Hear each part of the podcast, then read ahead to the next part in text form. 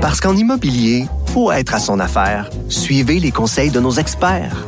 Via Capital, les courtiers immobiliers qu'on aime référer. Bonne écoute. Pendant que votre attention est centrée sur vos urgences du matin, vos réunions d'affaires du midi, votre retour à la maison ou votre emploi du soir, celle de Desjardins Entreprises est centrée sur plus de 400 000 entreprises à toute heure du jour. Grâce à notre connaissance des secteurs d'activité et à notre accompagnement spécialisé, nous aidons les entrepreneurs à relever chaque défi pour qu'ils puissent rester centrés sur ce qui compte, le développement de leur entreprise. Un adolescent de 17 ans poignardé. Une autre femme assassinée. Il est visé par des allégations d'inconduite sexuelle. Les formations politiques s'arrachent le vote des familles. Comment faire fructifier votre argent sans risque? Savoir et comprendre les plus récentes nouvelles qui nous touchent. Tout savoir en 24 minutes. Avec Alexandre Morin-Villouellette et Mario Dumont. En manchette dans cet épisode, une indemnité de 1500 dollars pour les évacuations des incendies. L'interdiction d'aller en forêt est levée dans l'est du Québec. La LHJMQ dévoile les nouvelles sanctions pour les bagarres dans sa ligue. Est-ce que ce sera suffisant? Les magasins de champignons magiques pourraient bientôt ouvrir leurs portes au Québec et même à Montréal. Et Donald Trump, l'ex-président américain, visé par 37 chefs d'inculpation concernant des documents top secrets du gouvernement américain. Tout savoir en 24 minutes. Savoir en 24 minutes. Bienvenue à Tout savoir en 24 minutes. Bonjour Mario. Bonjour. Alors des meilleures nouvelles sur le point des incendies de forêt au Québec. Là. Tout d'abord, annonce ce matin pour ceux qui étaient inquiets d'avoir quitté leur domicile longtemps, qui doivent s'accommoder de toutes sortes d'autres manières. Le gouvernement du Québec tend la main et va offrir un montant forfaitaire de 1500 dollars pour chaque résidence qui a été évacuée au Québec. Je rappelle, il y a un peu plus de 13 000 personnes qui sont évacuées en ce moment dans l'entièreté de la province et en plus vont s'engager du côté du gouvernement à payer 100% des dépenses supplémentaires qui sont engagées auprès des municipalités aussi, qui sont menacées par les flammes. Donc, c'est de l'aide qui est annoncée aujourd'hui dans une journée qui, quand même, là, est positive là, sur les bilans qu'on fait de la lutte contre le feu. Les choses s'améliorent un peu partout au Québec, malgré le fait que à Nord-Métal, c'est encore là le combat de l'heure contre les incendies. Mais ils ont du renfort là, des pompiers du Nouveau-Brunswick, une quarantaine de pompiers du Nouveau-Brunswick qui sont arrivés ce matin. Parce que ce qu'on voit, c'est que les pompiers de la Sopfeu, euh, ils ont pas eu beaucoup de repos depuis dix jours. Non, ils commencent à être fatigués puis qu'on comprend que c'est pas un corps de travail normal là, lutter contre le feu. Là. À le feu est à moins de 500 mètres de la ville. Là. Il est très très proche. C'est un combat constant de devoir l'éteindre pour éviter qu'il s'approche. Fait que ça fait que à 6 heures, là, 5h30 le soir, c'est pas OK, merci, bye bye, on rentre à la maison. Non, non, on est obligé d'avoir des pompiers jour et nuit qui se battent contre les flammes pour empêcher que ça arrive. Donc l'aide du Nouveau-Brunswick est la bienvenue. Notre collègue de TVA Nouvelle, Yves Poirier, ce matin couchait dans au même euh, au même hôtel, au même hôtel à Lassar où avaient couché les pompiers du Nouveau-Brunswick qui étaient arrivés en soirée hier. Il dit que ce matin, ils étaient prêts à passer à l'action. Il dit qu'ils entendaient les moteurs euh, commencer à tourner vers 6h15, 6h30. Euh, les pompiers du Nouveau-Brunswick avaient déjà déjeuné, étaient prêts à partir sur le terrain. Donc, euh, c'est des... Ben, ça doit être des... J'imagine que pour faire ce métier-là, tu dois pas être exactement un train de savate puis quelqu'un qui a, qui a les doigts dans le nez. Là. Tu dois être quand même quelqu'un qui, qui, qui aime l'action, qui aime quand ça brasse, qui veut aider, qui déménage un peu. Ouais, puis c'est pas toujours... T'as pas toujours l'occasion non plus là, comme pompier d'entrer justement là, en combat comme ça, d'entrer en action constamment. Là. On s'entend, tu t'entraînes toujours pour les moments où il va y avoir des incendies comme ceux-là. Donc, on avait des gens, semble-t-il, prêts à, prêts à vraiment aider, et tant mieux. Oui, puis c'était pas les seuls renforts non plus. Les avions citernes supplémentaires qui proviennent des États-Unis sont aussi à, à Nord-Métal pour venir aider. Puis on parle aussi de l'ingéniosité, Mario, là, des pompiers quand même, là, qui, est, qui est intéressante dans ces dossiers-là. Justement, Nord-Métal, on dit là qu'ils ont pris un camion benne, entre autres, qui ont rempli d'eau. C'est comme une grosse benne en arrière. Ils ont mis une pompe à l'intérieur pour être capable d'arroser la communauté puis des, des voisinages, disons, qui pourraient être à risque d'incendie, les garder humides pour éviter que le feu prenne s'il y a des étincelles qui y vont ou pas. Donc vraiment, on, on redouble d'ardeur, mais surtout d'ingéniosité pour tenter de préserver. Puis là, il y, y, a de l'espoir de pluie euh, au cours des prochains jours, donc ça vient. Donc, donc aujourd'hui, ça regarde mieux. Là. Ouais, aujourd'hui, ça regarde mieux. Là. On a toujours un bilan qui est, qui est complètement là euh, vierge en termes là d'effectifs, là, de gens blessés, de décès ou encore de dommages matériels matériel. là. Tout ça est complètement minime. En fait, il y a des dommages matériels, des chalets, c'est ça. C'est tout ce qu'il y a de- des chalets, des, incluant des, des chalets là, très rudimentaires de pêche, de chasse, des camps, tout ça, ça, il y en est passé. Oui. Mais on dit aucune résidence principale euh, encore à l'heure où on se parle. Non plus. Et là, ben, dans l'est du Québec, la situation continue à s'améliorer tellement que les pluies ont permis aux autorités de lever l'interdiction d'aller en forêt dans l'est du Québec. C'est donc une bonne nouvelle là, pour tous ceux qui Côte-Nord, Saguenay. Côte-Nord, Saguenay, là, tous ceux qui voulaient aller pêcher, chasser dans ces coins-là, ben, vont pouvoir y retourner. Malheureusement, la Mauricie, l'Outaouais, on maintient les signalements dans ces endroits-là. On évite d'aller en forêt parce qu'il n'y a pas eu assez de précipitations encore au sol pour que ce soit considéré comme assez humide pour qu'on puisse, là, bien évidemment, préserver le tout. Dans la LHJMQ, on a annoncé, là, après un vote unanime là, de l'Assemblée des membres qui était tenu ce matin à Sherbrooke, les nouvelles sanctions qui sont relatives à l'interdiction des bagarres. Là, on se souviendra, ça a été voté le 6 mars dernier. Et là, restait à voir quel genre de conséquences on allait mettre là, autour de, Ouais. de ces de Parce ces que punitions. techniquement, c'est déjà interdit. Tu, tu, Techniquement. tu pognes une punition de cinq minutes, là, donc c'est interdit. T'es puni si tu le fais. Mais- Puis l'autre extrême, ce serait de dire, ben, c'est interdit au point où si tu te bats, t'es expulsé de la Ligue. Ça, ça serait l'interdiction totale et complète. Parce que c'est tellement interdit que si tu le fais, c'est fini. Oui. Mais là, entre les deux, c'est...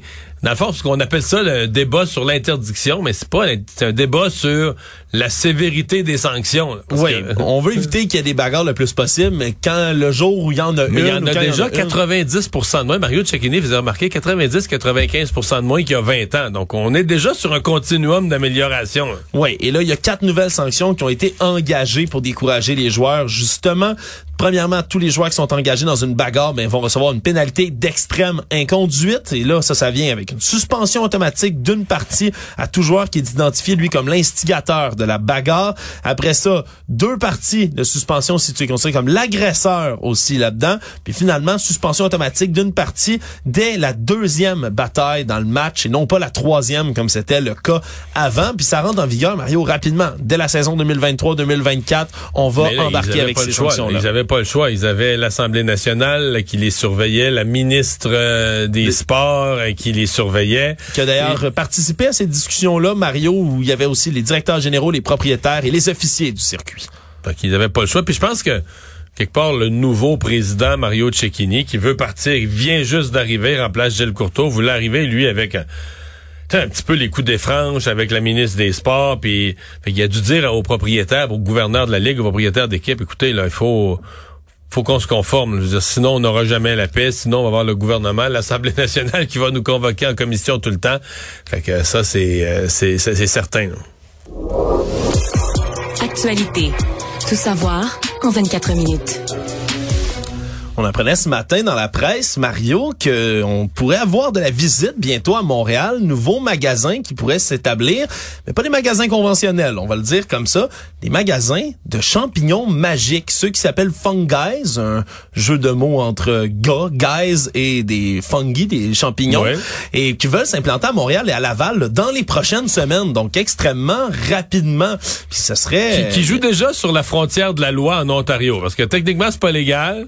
Mais c'est ça qui est... Mais c'est- c'est tol- comme toléré. Il semble que la police est déjà intervenue, mais il rouvrait pareil le lendemain. Oui, il y a une dizaine de franchises en tout et partout quand même. Mario, une entreprise là, dont le propriétaire, le Edgar Gordon, ce copropriétaire, lui explique, au début on voulait faire de l'argent, mais c'est devenu rapidement du militantisme là, pour nous. là. On veut essayer de fournir des champignons comme ça, dont la composante active, là, la psilocybine, est considérée comme thérapeutique en ce moment, là, selon toutes sortes d'études qui sortent. Là, évidemment, on n'a pas encore de conclusion Ouais. complète autour de tout ça.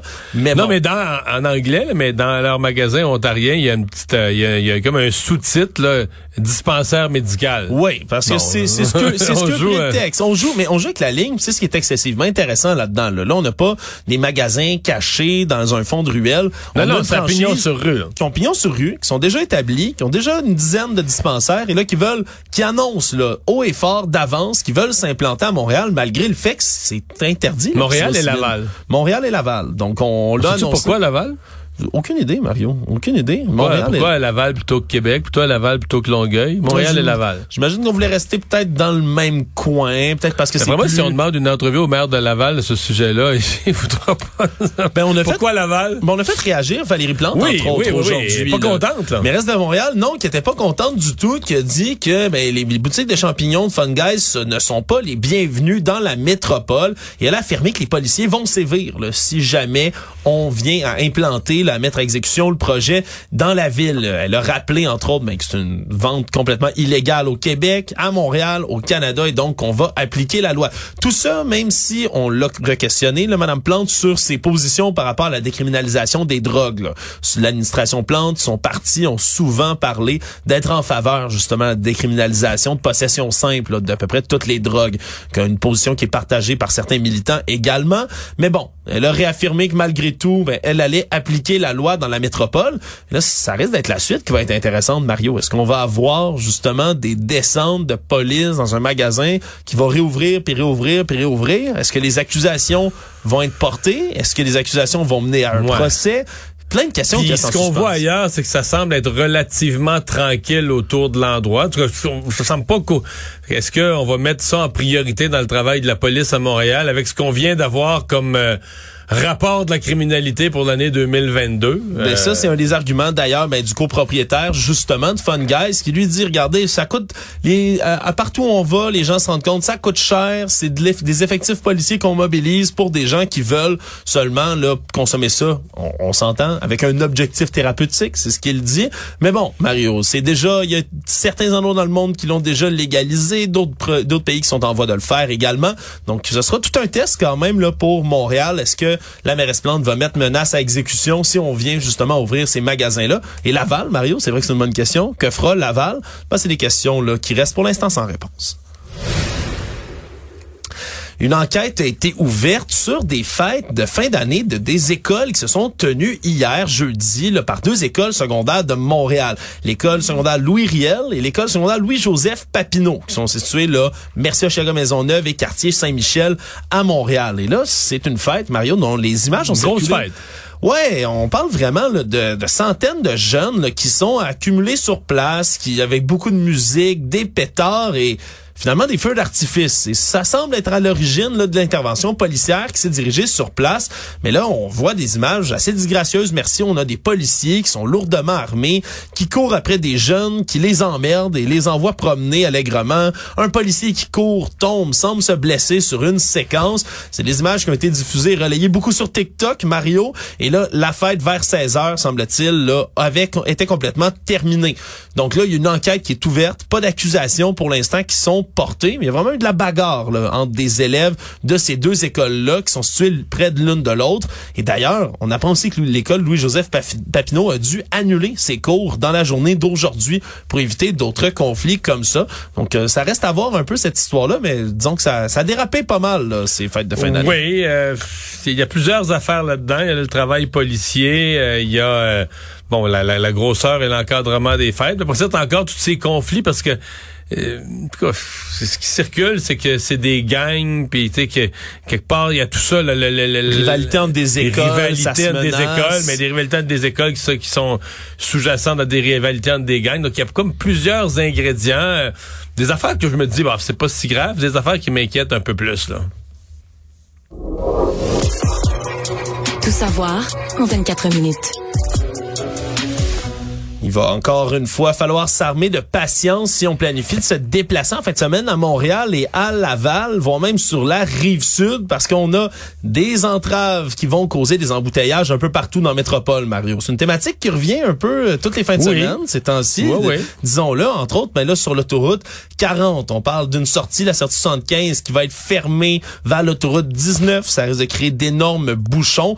Mais là, euh, il y en a surtout, là, vraiment dans toutes les régions. Là. À Montréal, la bretelle de la route 138 en provenance du pont Mercier qui s'en va vers l'aéroport, justement, endroit où on avait décrié de grands problèmes dans les dernières fins de semaine, va être complètement fermé là, de ce soir jusqu'à lundi. Pointe-Claire, même chose, sortie 53 sur le boulevard des Sources, complètement fermé. Laval, l'autoroute 13 direction nord, complètement fermé. On va avoir le secteur de la Prairie aussi où plusieurs fermetures sont prévues. L'autoroute 15 en direction nord, encore une fois, va avoir des fermetures. Donc, c'est euh, des secteurs où c'est assez difficile. Mais, en tout cas, mettons, la fin de semaine passée, c'est un peu toujours ce qui arrive. La, fin de semaine horrible, euh, où les gens pouvaient pas se rendre à l'aéroport, puis certains ont manqué l'avion est comme devenu un avertissement pour la suite au point où je pense que sincèrement, il y a plus de gens qui viennent pas à Montréal ou qui restent à la maison ou qui sortent pas. Un peu comme pour le pont-tunnel. Ouais, ouais, c'est hein. ça. On annonçait l'apocalypse. Mais là, là on a vécu l'apocalypse pendant une fin de semaine.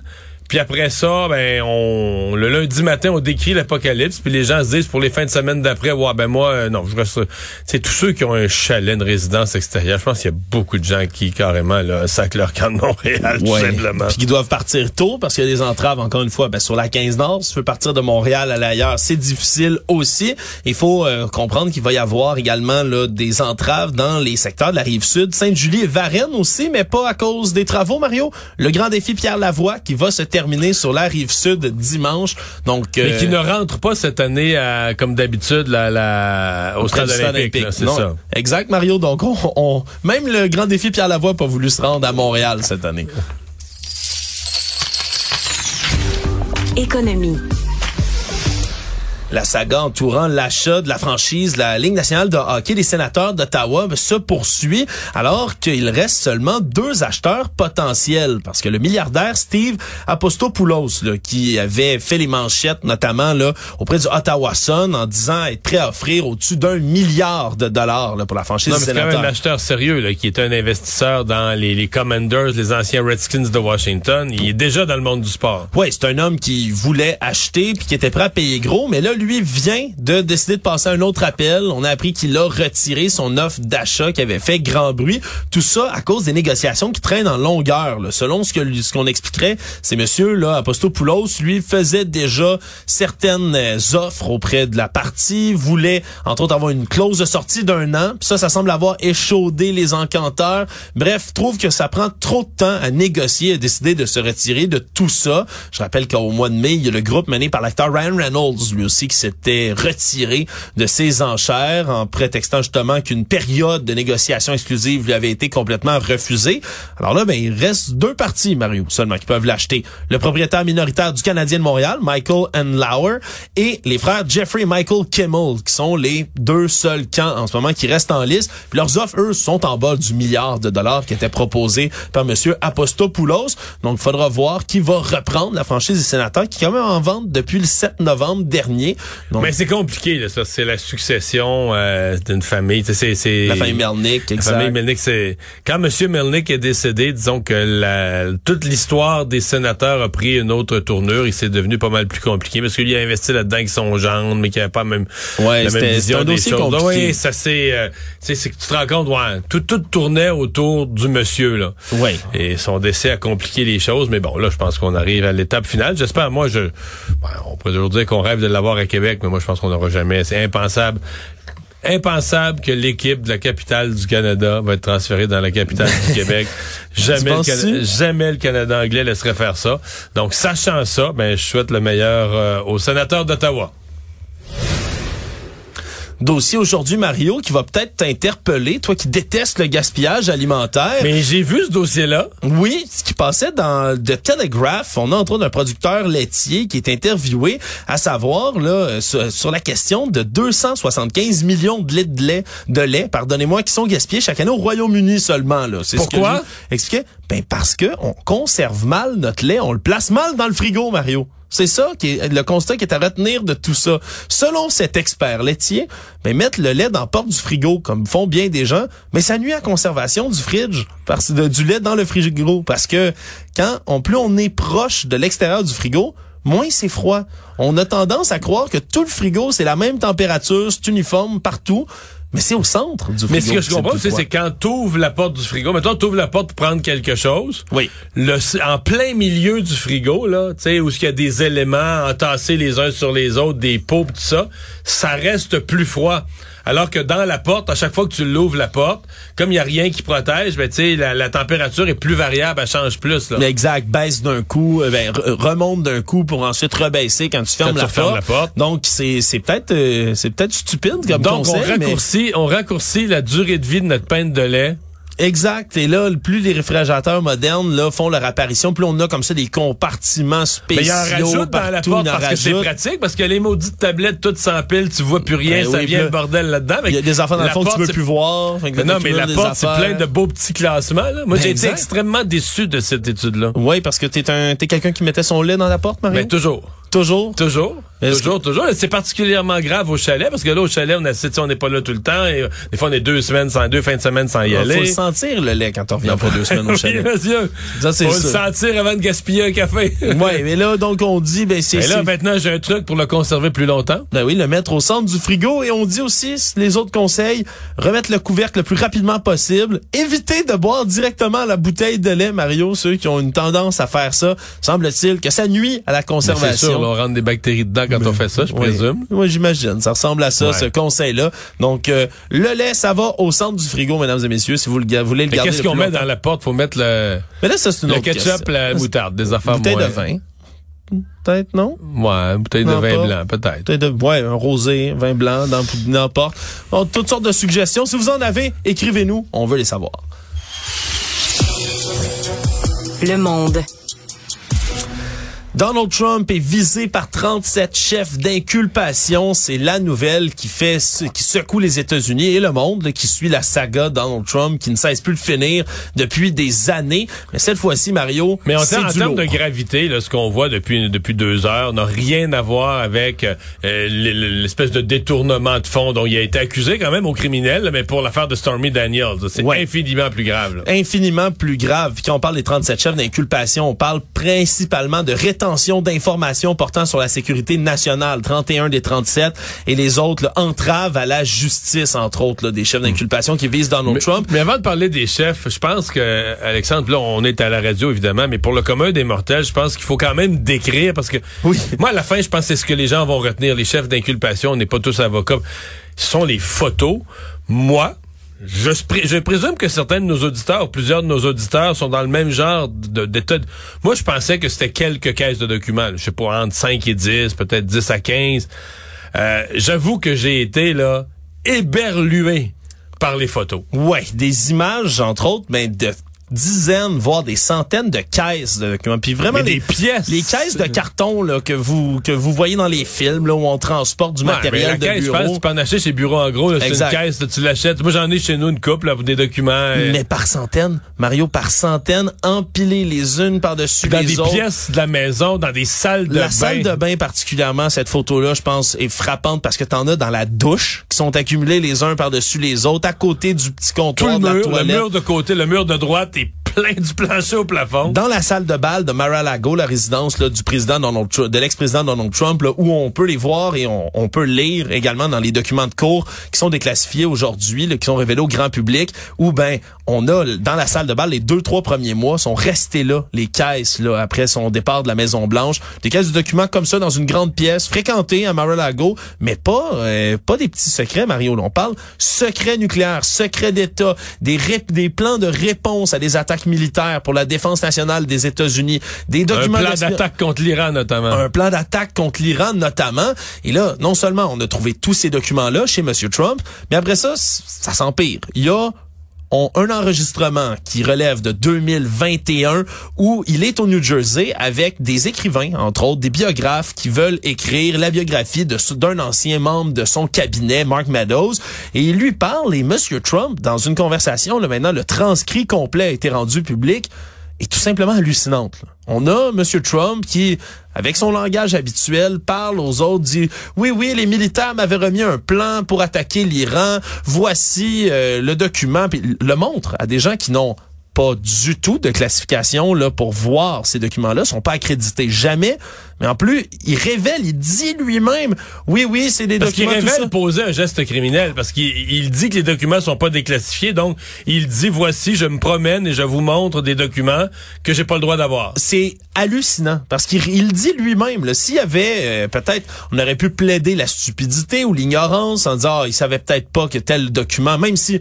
même si ça avait été nul là et même si ça avait été nul là, dans tout ça on aurait pu dire qu'il ne savait pas mais là dit avoue là, sciemment que ce sont des documents classifiés qu'il n'a pas déclassifiés Il dit quand j'étais président j'aurais pu les déclassifier maintenant bon mais voici quand même c'est secret tout ça est très secret puis montre les plans comme ça à des gens qui sont absolument pas qualifiés.